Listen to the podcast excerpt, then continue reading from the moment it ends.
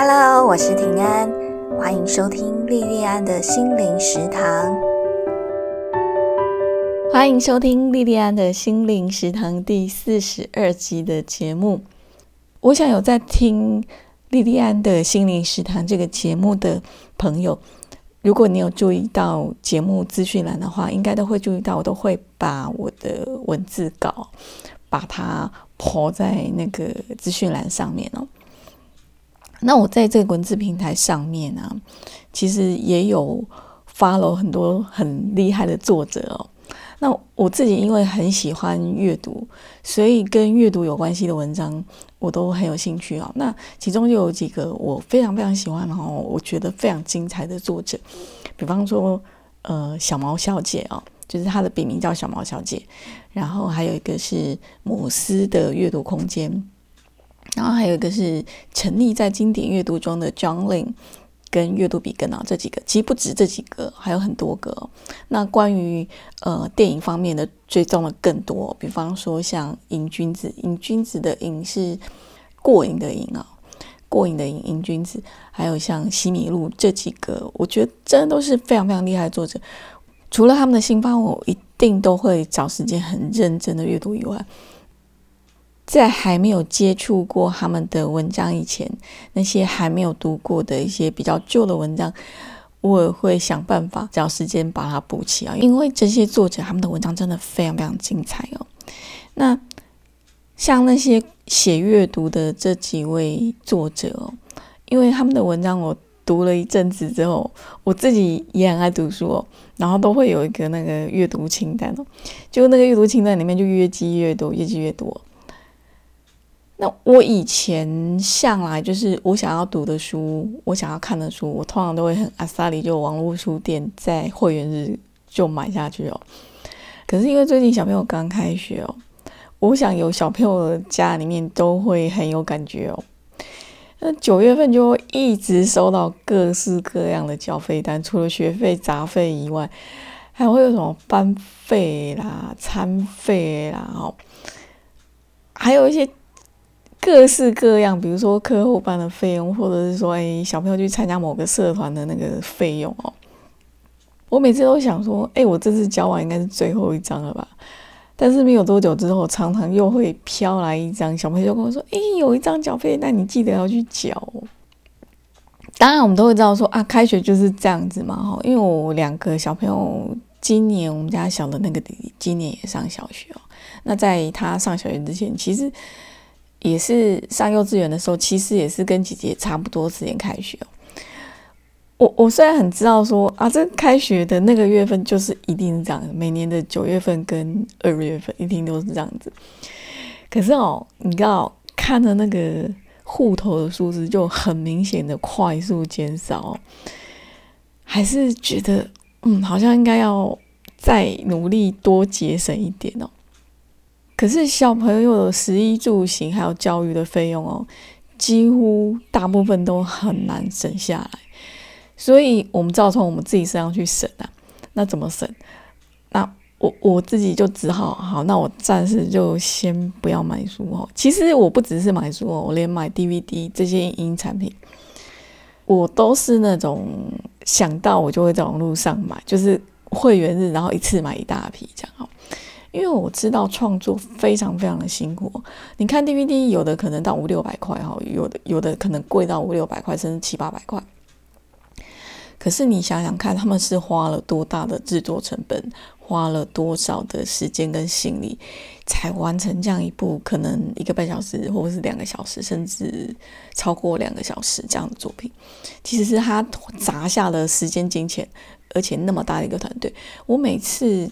在买这样产品的时候，我都会觉得说：“哇哇，我只花了几百块钱，我就可以买到这么棒的一个人家创作团队的心血结晶，真的好值得。”那书也是一样哦，我们自己在写文章就知道说，其实文字工作没有像人家想象的那么轻松哦，就只是打打字，一篇文章就出来哦。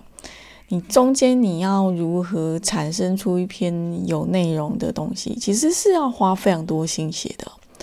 所以你想想看，那个人家写一本书哦，一本书那是人家多少心血在里面，那你只要花少少的几百块、两百块、三百块，好，那可能比较厚一点的书再多一点钱，你就可以买到人家可能费尽心思，不知道写了多久才写出来心血经，你不觉得很划得来吗？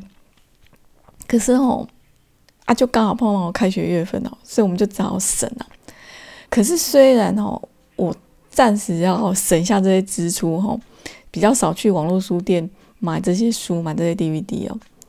可是我的心灵食粮哦，并不会因为少买了这些书或少买了这些影音产品哦，就因此要减少哦。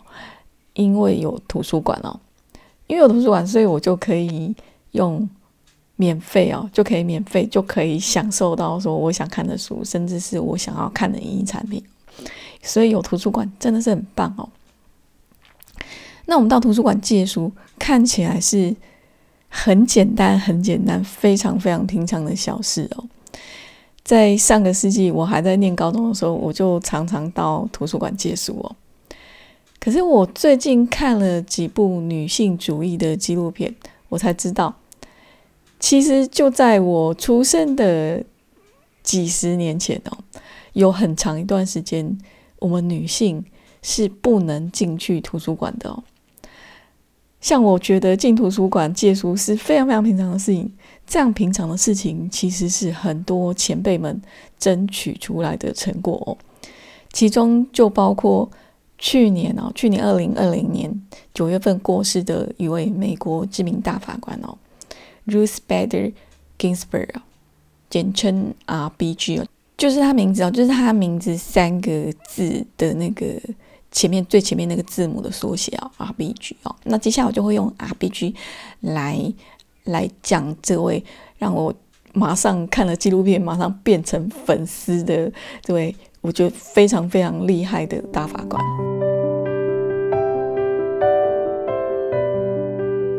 Ruth Bader Ginsburg R.B.G. 啊。她是美国有史以来最高法院的第二位女性大法官。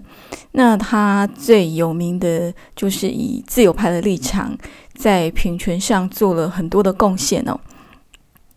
那这样有名的人一定会有欲有悔哦。那不管外界对她的评价是怎么样，她身上总会有“女权”这两个字的标签哦。可是我在看完纪录片。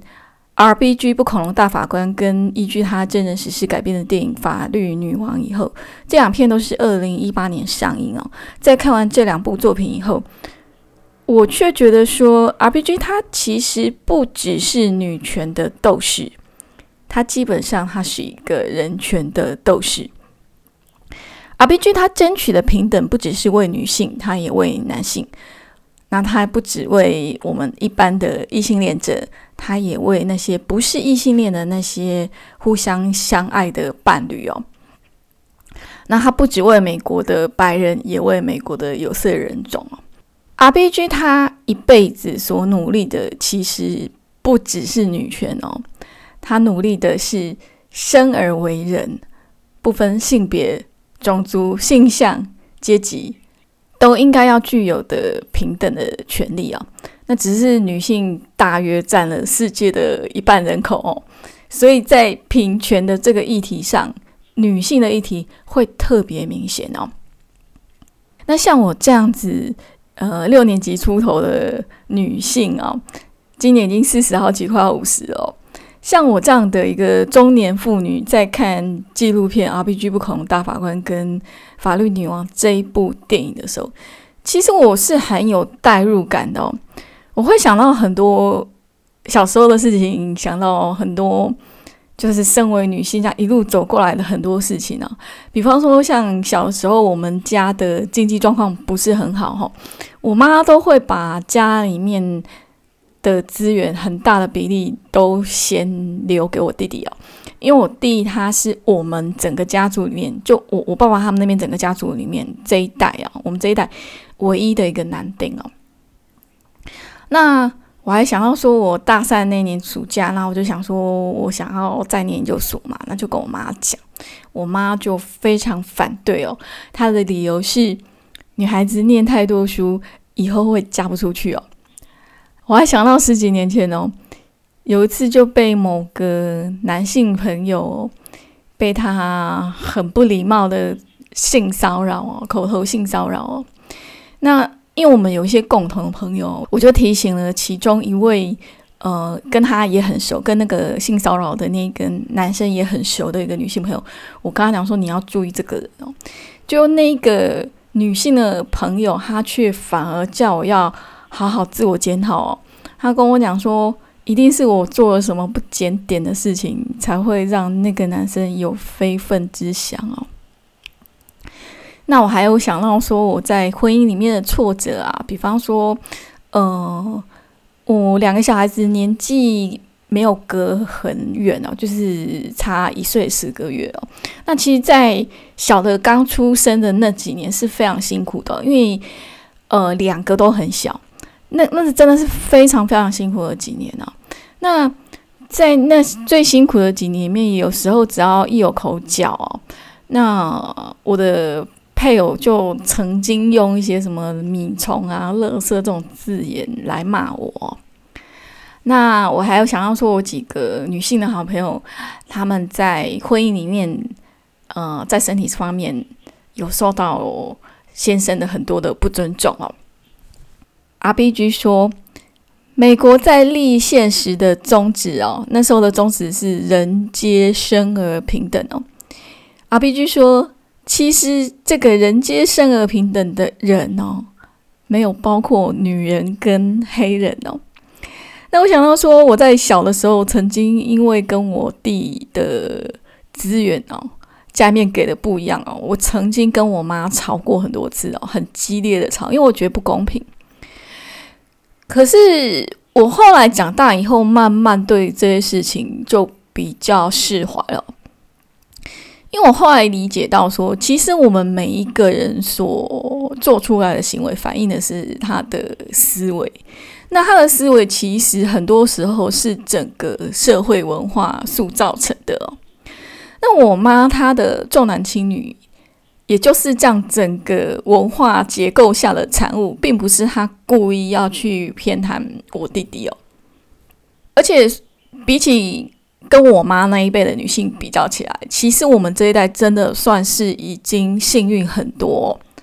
像我妈，她只有念到小学毕业哦，然后小学毕业之后就要去帮忙家里面赚钱哦。那我阿姨啊，我的大阿姨，她连小学都没有办法念完啊，小学三年级就要出去帮忙工作，然后帮忙赚钱养家。为什么？因为要赚我舅舅的学费哦。那我舅舅他们都念到很不错的学历哦，可是我妈妈他们那个家庭里面，呃，女性的教育程度都很低哦。可是虽然我妈那一代他们的女性其实是受到相当明显不平等的对待哦，可是我妈妈跟我阿姨他们啊，还是非常非常的孝顺哦，孝顺我外公外婆到他们两个分别过世的时候啊，就是。真的都非常非常顺，我我们都有看在眼里哦。我看到我妈妈那一代的女性所承受的东西之后，我我可以理解到说，其实我妈她已经很尽量的、很努力的，在公平的对待我们家三个小孩，就我跟我弟弟跟我妹妹啊。所以，像我跟我妹妹还有我弟弟，我们基本上。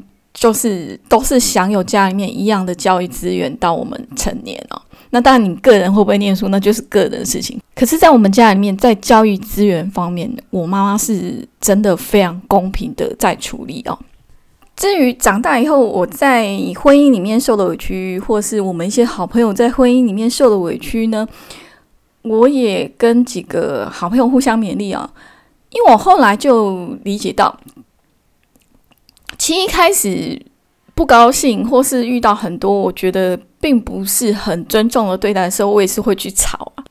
你知道，像女生跟男生吵架的时候，大部分女生是很容易赢的，因为女生其实我觉得在那个语言方面、沟通方面，她就是比较厉害哦。可是我后来就理解到一件事情，就是说，你吵赢了又怎么样？你吵赢了还是输啊，而且你可能输更多，你实质的东西输更多。所以我后来就明白一件事情，就是如果你对现状不满，那就想办法去改善它，不要浪费时间去怨怼，不要浪费时间去吵架，不要把时间浪费在那些没有生产力的事情。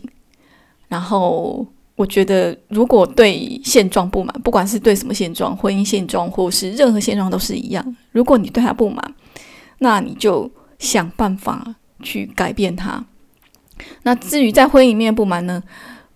我跟几个朋友就觉得说，我们就是认清楚我们自己要做什么，然后认清楚什么东西对我们来讲是重要的，然后有计划的安排好资源的分配，踏实走好每一步我们想要走的路，努力把自己人生过好，这是最重要的。其实我在看《法律女王》跟 RPG 不可能大法官的时候，我常常就因为有很深的共鸣哦，就是女性在一个整个社会文化下的不平等的状况下所受到的委屈，我我的那个共鸣是很深的，常常看得我泪流满面哦。其实我在这两部作品里面，除了让我很有感觉的是这个两性平权的议题以外，我还对另外一个部分非常有感觉哦，这个就是我刚刚有提过，就是关于改变哦。如果现实的状况让我们不舒服，那我们要怎么去改变？如果现实状况强大到看起来很难改变，那你还有机会去改变你想要做的改变吗？其实我看到这两部影片哦。给我很大的鼓励，就是说，不管你不满意的这个现实有多么的强大，不管它有多么的强大，其实我们还是可以透过计划，一步一步、慢慢的去把这些你不满意的东西，慢慢的改变哦。它不会马上完成，可是可以一步一步、一步慢慢的改变哦。那这个改变其实跟你是男性还是跟女性都没有关系，只要你想要改变，我觉得。都可以跟 R B G 跟 Ruth Bader Ginsburg 学到三件事情。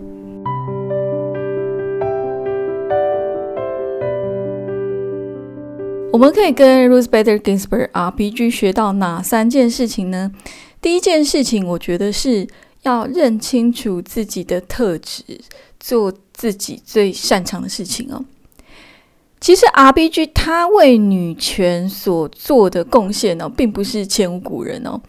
他前面也是有很多的前辈努力过，所以他的成绩其实也是站在这些在他之前那些女权斗士的努力之上哦。Ruth Bader Ginsburg R B G 在参加某一场跟女权有关的游行以后哦，其实，在那场游行里面，他是认同那个理念的。可是，就是在那场游行里面，他觉得。像游行啊、抗争啊这些比较激烈的争取方法，并不适合他。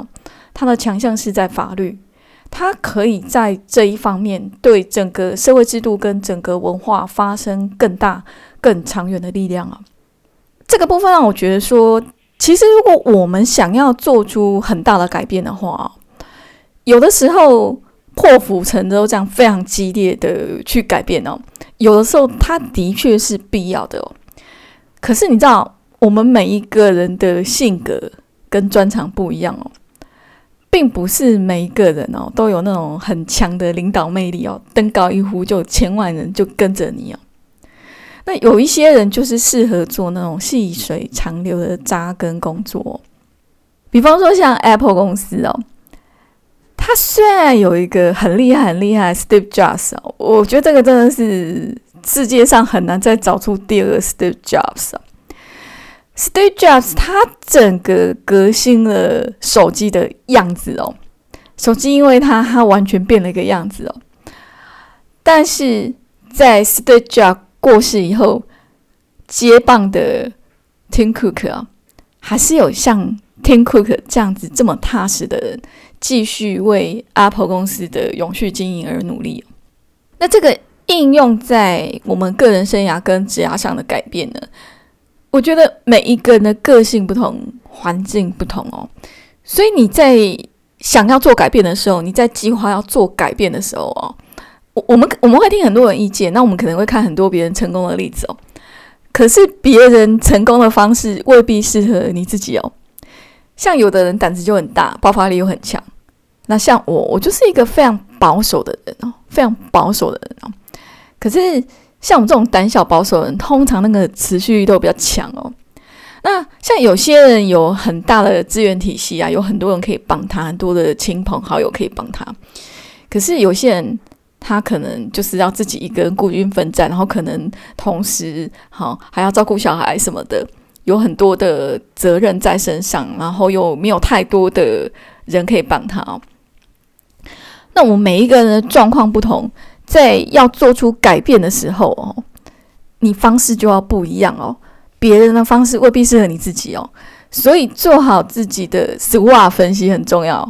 我以前大学在念气管的时候，我们就有学到这个 SWOT 分析哦，了解自己，做好自己的 SWOT 分析。什么是 SWOT 分析呢？S 就是 Strength 哦，强项哦。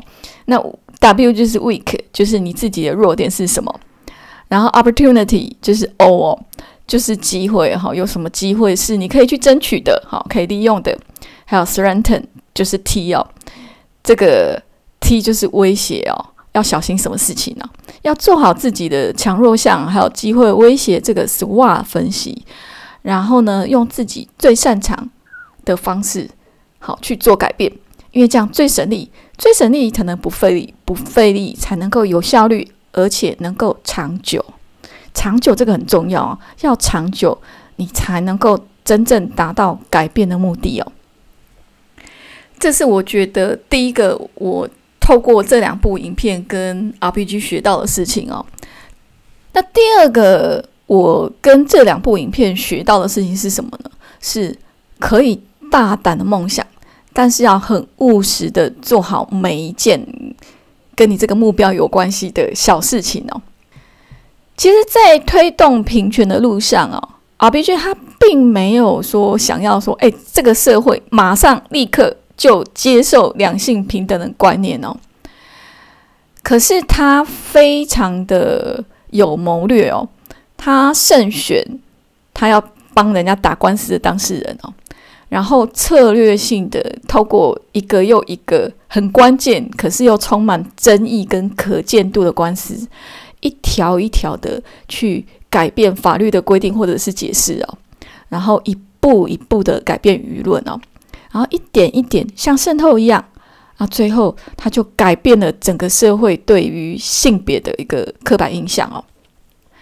在这个部分，我觉得是非常有启发性的哦。应用在生涯或是职涯上的规划上哦，我觉得我们可以大胆的去梦想哦，不要去管别人怎么想哦。我跟你讲，你只要跟他讲说你想要做什么事情哦，永远都会有人泼你冷水哦，这是正常的事情哦。不管他是善意还是恶意哦，有人会跟你有不一样的想法，然后说你的计划是不可行的啊，说你在做梦啊，那个都是正常的哦。那不管别人怎么批评你的梦想有多么的不切实际哦，我觉得别人批评你的梦想不切实际，那是那个人他的想象力不够大。可是问题是行动啊，你不能只是想不做，你知道吗？行动是最重要的哦。你要有很策略性的规划，然后有很策略性的去做每一件事情呢，而且要把每一件事情很努力把它做好哦，不是不允许失败哦，而是要很认真、很努力的做好一件一件的小事哦。而且你不要看这些小事情哦，每一件小小的成功哦，都会带给你自己很大的自信跟鼓励哦。然后透过一个一个这样的小成功哦，这些小成功经过时间的累积之后哦，你往往会回头看，你会很惊讶说：“哇，已经建立了一个很大很大的改变哦。”我这边想以经营自我品牌来做例子哦。我做 podcast 哦，那所以我当然也听很多 podcast 哦。我自己有喜欢很多 podcast 的节目哦。那其中徐玉玉姐爱所主持的《徐玉切入点》跟《心理敲敲门》哦。我几乎都是每一集都会听哦。那他们现在都已经有做到那种，我觉得让我非常非常羡慕、非常非常美好的成绩哦。可是，其实，在他们做到这样子一个的成绩之前，我在 podcast 里面也听过，他们也都曾经说过，其实他们刚开始也都没什么名气，然后写出来的东西也没什么人看哦。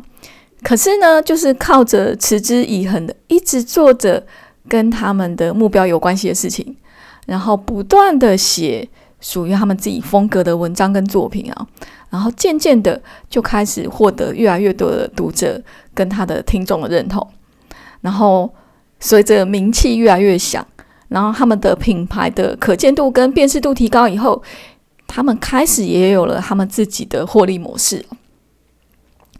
这个是我跟呃法律女王 RBG 不恐大法官学到的第二件事情，可以大胆的梦想，可是要务实的做好每一件关键小事。第三件我学到的事情是，不要设框线，不要找借口，做就对了。纪录片 RBG 不可龙大法官开场的时候是，你就听到很多不同的男生。对 RPG 一直在骂他哦，非常难听哦，有的话真的超难听哦。那电影《法律女王》它的开场就是呃哈佛法学院开学哦，然后你光是看衣服，他他就是一开始就是那个特写衣服，那就在一大群的男性要进到学校里面的那个那个画面里面，有少数的几位女性哦。那 Ruth Bader Ginsburg RPG 就是其中一位哦，非常少哦，那个女性非常少。然后后来哈佛法学院的院长还请这几个少少的女学生吃饭哦，然后就在吃饭的时候问他们说：“你们为什么要在这里抢走本来应该属于男性的名额？”RPG 他大学念的是康奈尔大学哦。然后他在 RPG 不恐龙大法官里面，他就有提到，他说他在康奈尔大学念书的时候，男学生跟女学生的比例是四比一哦，男生是四，女生是一哦，所以家长都很希望女儿可以去康奈尔大学念书哦，因为去那里念书很容易就可以嫁出去哦。阿 P 就说他在康奈尔念书的第一个学期哦。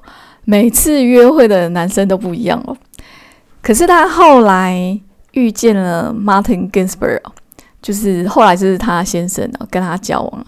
他是说 Martin Ginsburg 是唯一一个看到 RPG 有脑袋的人哦。然后 RPG 他后来在大学毕业之后就跟 Martin 就结婚了哦，那两个人一直走到二零一零年 Martin 过世哦。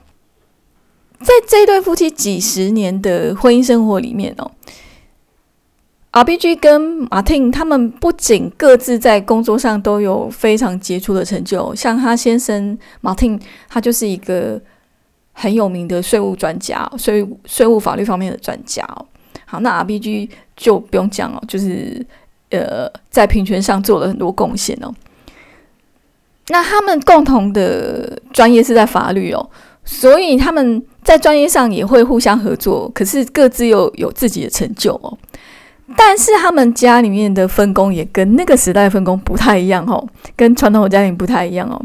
像在纪录片《RPG 不恐龙大法官》里面，就有访问他们的孩子哦，他们的孩子就笑着说，他们家有一条规定是哦，妈妈不能进厨房哦，为什么呢？因为他们怕孩子的味觉感官会坏掉哦。RPG 他是一九三三年出生哦，相当于我们这边是民国二十二年哦。这个年纪其实就是差不多是我这个中年人的阿妈。我阿妈是民国十一年次，现在还很健康，哈，现在还非常健康啊。那我我有听我们的长辈说过，我阿公他是，就是我以前我们小时候。我爸他们那个乡村里面的恰卡姨型哦，然后我阿妈就生了好很多小孩。我的姑姑啊，我我爸男在男生里面是老大，我再加上我叔叔是三个，可是姑姑就很多个，就我阿妈就生很多小孩哦。我阿妈她没有受过教育，那一辈子除了那些农村的工作以外，我看到她就是在照顾小孩哦。像我婶婶，她为了可以生下男生，可以传宗接代哦，她就不停的在生小孩，不停的在生小孩啊。那因为我们没有跟我阿妈住在一起，所以我们就是逢年过节会回老家嘛。我记得我小时候每一次回老家，我就想说，怎么又多了一个婴儿哦？那我阿妈永远就是在照顾我婶婶生的那个新的婴儿，还有那些很幼小的女儿哦。我们再回头来看这个跟我阿妈同一个时代的 R B G 哦，R B G 他念到很高很高的学位哦，可是即使他念到大学哦，念到其实他们年代来讲，念到大学女生算是非常厉害，可是。他们普遍的观念，那个时代普遍的观念，还是会觉得说，你女孩子去念大学就是去找金龟婿啊。那 R P G 他也真的像社会所对他的期待一样，他结婚了，而且生了两个小孩。但是在那个性别不平等的年代下，他跟他的先生马丁，他们两个是平起平坐哦，而且他还很。踏实的，在那个整个大环境对女性非常不友善的状况底下，非常踏实的找出他自己的独立之路哦。然后后来还甚至头脑很清楚，心思很细腻，非常有谋略的，开始透过他一步一步的努力，去改变了整个美国的制度跟文化，还有整个美国女性的人生哦。那至于在工作的岗位上哦，RPG 他是自由派哦。其实跟他一起工作的有一个同事是极端反派哦，叫做安东尼·格列戈里斯卡利亚哦。他跟这个安东尼他的立场是完完全全不一样哦。可是虽然他们在工作上常常是针锋相对哦，可是他们私底下却是很好很好的朋友哦。两个人常常。一起去听歌曲，一起出国旅行哦。你你想想看，你有没有办法做到这样？你在工作上跟一个人是死对头，可是私底下是好朋友，你有没有办法做到这样子？我自己觉得我可能，我不知道啊，我不知道我有没有办法做到像 R B G 那样子。然后呢，R B G 他到了八十几岁，他依然非常的努力工作，依然非常活跃哦。即使他生病动手术哦。但是他应该要出的庭哦，从来没有缺席过一次哦。他的很多的想法跟他的行事风格都很特别哦。那你知道特别就会招来很多各式各样的议论哦，也会一定会有不好的。虽然有很多人讨厌他哦，但是有更多人注意他、喜欢他，而且他八十几岁，很多年轻人把他当偶像诶。八十几岁，很多年轻人当偶像，我觉得这点真是让我太佩服了。其实我也是在看了这个纪录片《RPG 不恐龙大法官》这部纪录片之后，我就马上变成他的粉丝哦，因为我真的觉得他太有魅力了。我在这个阿妈身上啊，我在这个 RPG 这位阿妈身上，我看到一种不受框限的自由哦。在他年轻的时候，性别不平等哦。可是他没有让这些不平等、让这些约定俗成的刻板印象束缚住他，他用他的智慧去打破一个一个在性别上的限制哦。然后在工作还有交朋友的这个领域方面哦，他公私分明哦。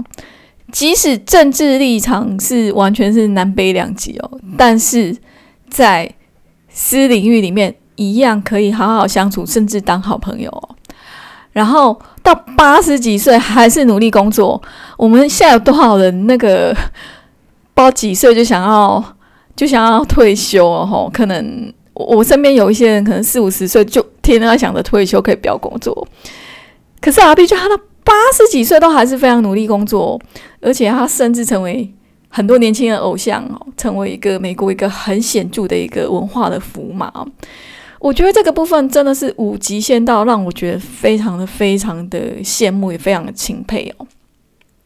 这是我在《法律女王》跟《RPG 不可能大法官》这两部作品里面得到的第三个启示哦，就是关于人生、关于未来，你不要为自己设限，不要想太多，你想要做什么就赶快去做吧，不要想太多。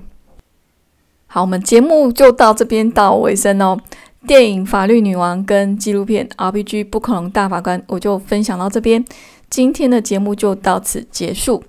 那如果你喜欢我的节目的话，嗯，我们节目有很多是 Mr. Bus 的听众朋友，非常感谢你们支持。如果是 Mr. Bus 的听众朋友的话，麻烦帮我按赞哦。